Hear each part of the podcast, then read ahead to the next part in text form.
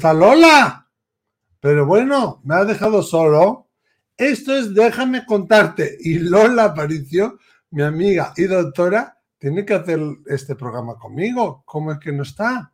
Voy a llamarla. Un momento. Lola. No, es por aquí. Lola. Dios mío, ¿dónde está? Miquel, Miquel, por favor. Ah, ay, que me, había, me, habías dejado. ¿Te habías olvidado de mí, Miquel? ¿Te habías olvidado de mí? No, te había dejado ahí en espera. ¿no? Oh, Miquel, no me hagas eso. Entre bambalinas, entre bambalinas te había dejado. Bueno, así hago una entrada. ¡Tachán! Una entrada de estrella. Porque tanto monta, monta tanto. Déjame contarte, como contarte, déjame, Lola Aparicio, Miquel Izarralde, Miquel Izarralde, Lola Aparicio y todos vosotros. Estoy encantado con estas flores que están aquí. ¿Has visto? Qué Iba a decir que hace calor, que en el País Vasco es primavera, y es primavera, pero calor no hace. Yo quiero mi calor. Pero bueno, ya es primavera, estamos mejor que en el invierno. También tiene que llover porque así se pone todo verde. Claro. ¿eh? Y eso me encanta. Y lo que me encanta es que mandéis vuestros audios, vuestros vídeos, que compartáis con nosotros. Que mira que aún sigue la gente hablando del directo, ¿eh? ¿Qué sí. directo fue? Sí, Miradlo si no lo habéis visto. El siguiente va a ser el 26 de abril a las 8 pm. Qué increíble. Sí, pues si queréis dejar vuestro audio o vuestro vídeo o vuestras fotos, que hay gente que nos manda fotos muy interesantes que luego Ajá. analizamos algunas veces incluso con expertos cuando vemos sí. que esas fotografías necesitan el apoyo de un experto. Todo para, para aumentar la luz, el conocimiento y vuestras preguntas lo podéis hacer al teléfono que aparece ahí abajo, 688-736631, más 34 si llamáis fuera de España. Aunque a mí me parece que la que llama ahora está fuera de España o es de España. No, no, no, es de España. Tampoco nos dice su nombre, señorita G, le voy a llamar, de guapa. Miquel le pone nombre, claro que sí. Y la Y se me han acabado. Entonces, señorita G, de guapa que nos manda un caso muy, muy interesante. ¿eh? Vamos, a, vamos a escucharlo, prestar mucha atención. Yo creo que esto le ha pasado, le ha podido pasar a mucha gente. ¿eh? Sí. Vamos a escuchar. Hola, buenas tardes. Soy Juana y Ay. querría hacer una pregunta. Eh, hace cinco meses que mi pareja mmm, le dio un derrame cerebral y ha quedado en estado totalmente vegetativo con ambos hemisferios eh, encharcados por la hemorragia. Y mi pregunta es, ¿qué pasa con el ser? ¿Qué pasa con el alma cuando se vive esta experiencia? Vale, vale, vale, paramos aquí, que uh -huh. se me cuela otro audio. Perdón, mil perdones, porque además es un caso muy, muy serio y no quiero que nadie piense que nos lo tomamos a, a chufla. He confundido este audio con otro, porque este sí nos dice su nombre, Juana. ¿Eh? Mil perdones, Juana. Eh, y desde luego también que te apoyamos y estamos contigo al 200%, porque tiene que ser muy difícil, ¿no, Lola? Cuando alguien no, le da una hemorragia de este calibre que además le afecta a, a los dos hemisferios, es sí. que claro, no, no físicamente, ya sabemos uh -huh. que espiritualmente, cálmicamente, que energéticamente sí, pero físicamente esa persona, ahora sí. ya, ¿qué ocurre con ella? Pues eh, depende de los casos.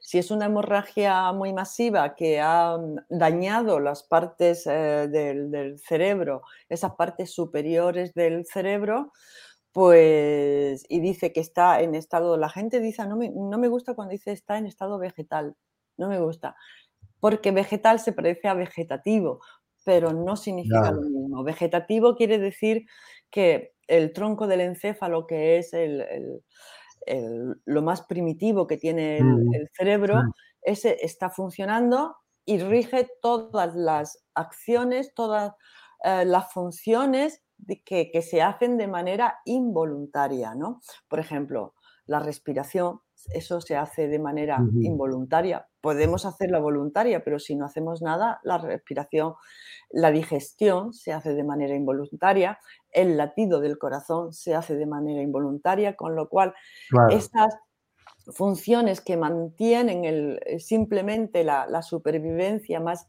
básica sí se mantiene. Entonces, porque eso lo lleva a lo que se llama el sistema autónomo vegetativo, ¿eh? que no es un vegetal, ¿vale? Eh, y se mantiene ahí. Pero las, las superiores, las que son voluntarias, ¿no? Como yo quiero mover esta mano y hago un esfuerzo para moverla, esos músculos que son voluntarios, yo muevo mi mano a voluntad, mi mano no se mueve involuntariamente como los latidos del corazón.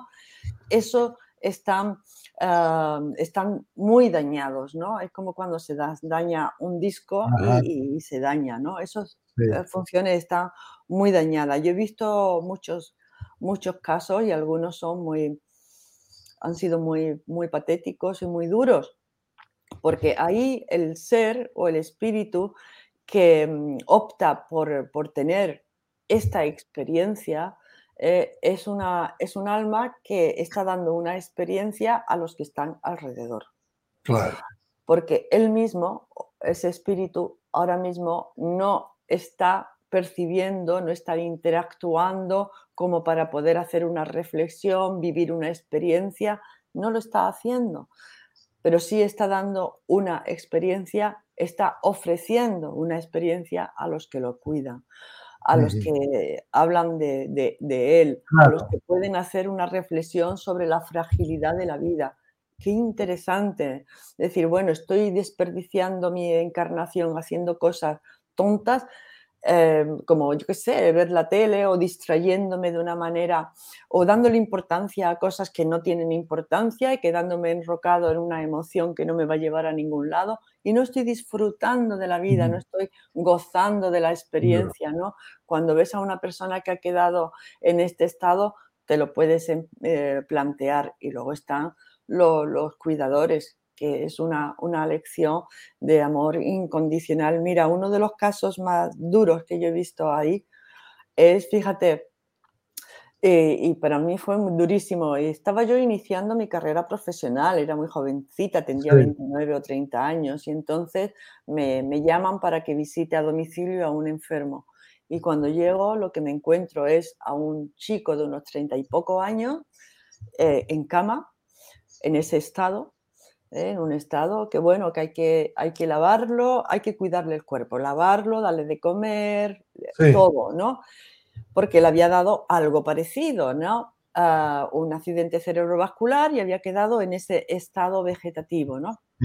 Sí. Y la que lo cuidaba era una, una chica que eh, había emprendido trámites de divorcio porque no quería ya esa relación había emprendido trámite de divorcio, él se había marchado de la casa y al cabo de poco tiempo le, da esta enfermedad y entonces la familia de él ah, coge a, este chico y se lo lleva a la, a la, que estaba en proceso de ser exmujer para que lo cuide, ¿no?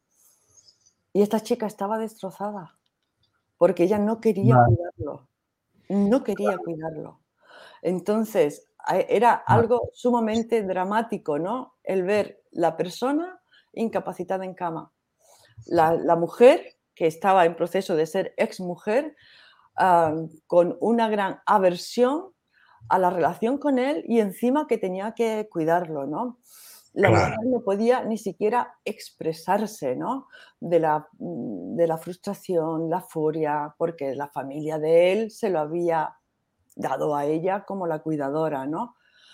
Eh, ¿Qué lección más potente, más mm, intensa? Eh?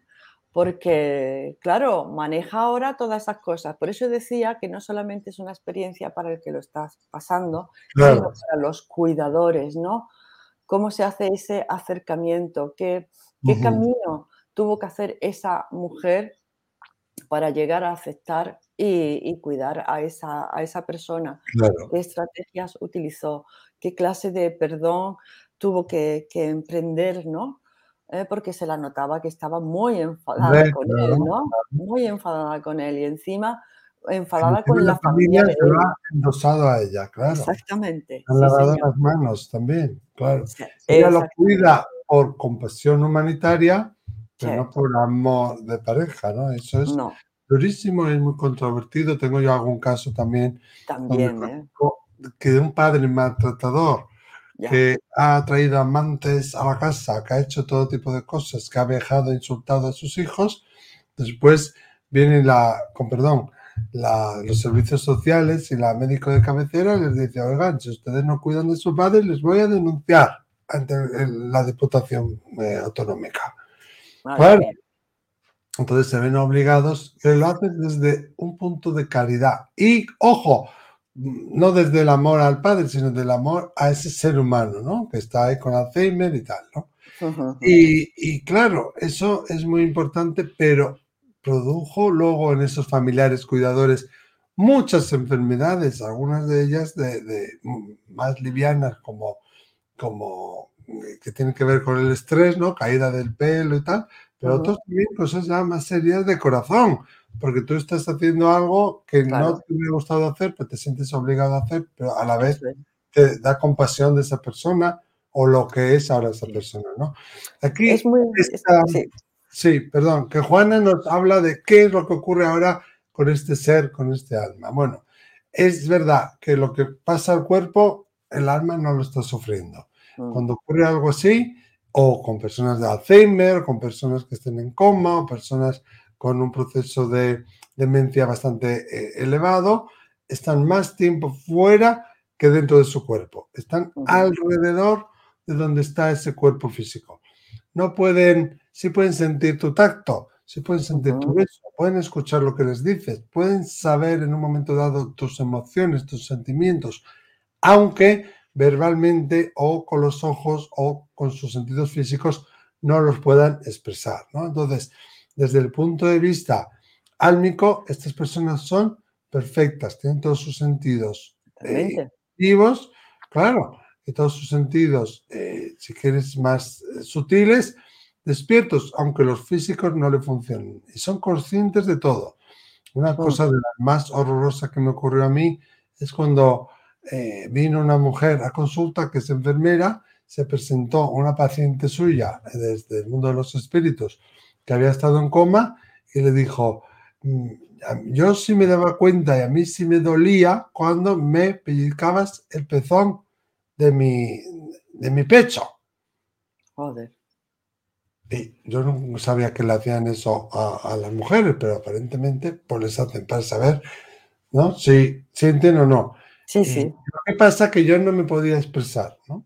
Entonces se quedó la pobre mujer que venía a hablar de, su padre o de no sé qué familiar. Pues esas cosas pasan. Son conscientes, aunque físicamente no lo pueden expresar. Y luego, eh, muchas veces cuando pasa esto, y habría que estudiar el caso porque no tenemos datos, pero no, muchas veces las personas a las que les suceden cosas así son personas igual que han sido muy, muy independientes demasiado, han sido muy controladores o han tenido como una vertiente muy eh, autocrática en sus relaciones filiales, en sus relaciones familiares.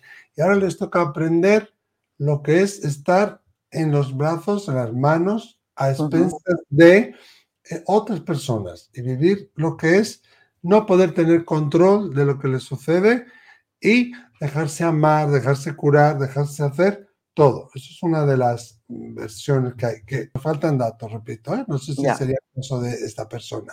Pero también vienen a enseñarnos lo que es el amor incondicional y ellos también a aprenderlo. Y muy bien apuntaba Lola, que ahí estoy de acuerdo contigo, esto nos enseña a nosotros que debemos aprovechar cada día, que debemos aprovechar cada momento, cada situación, cada eh, oportunidad para disfrutarlo aquí en la tierra, porque en la muerte o el quedarse sin poder disfrutarlo está a un suspiro de distancia, de estar bien a estar mal. Es un suspiro. Ya. Y eso tiene mucho, mucho, mucho peso. Sí, es así.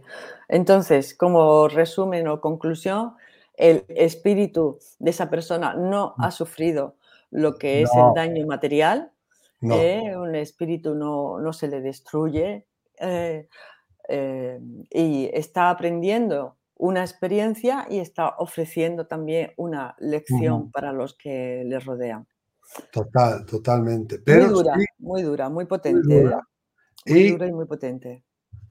Y también eso lo que siempre decimos, cuidar del cuidador, que no le damos énfasis suficiente. El cuidador es el que más necesita atenciones, aunque también es enfermo, ¿no? Exactamente. Y conseguir ese equilibrio, que es muy difícil, de entre cuidar a una persona y cuidarme a mí mismo.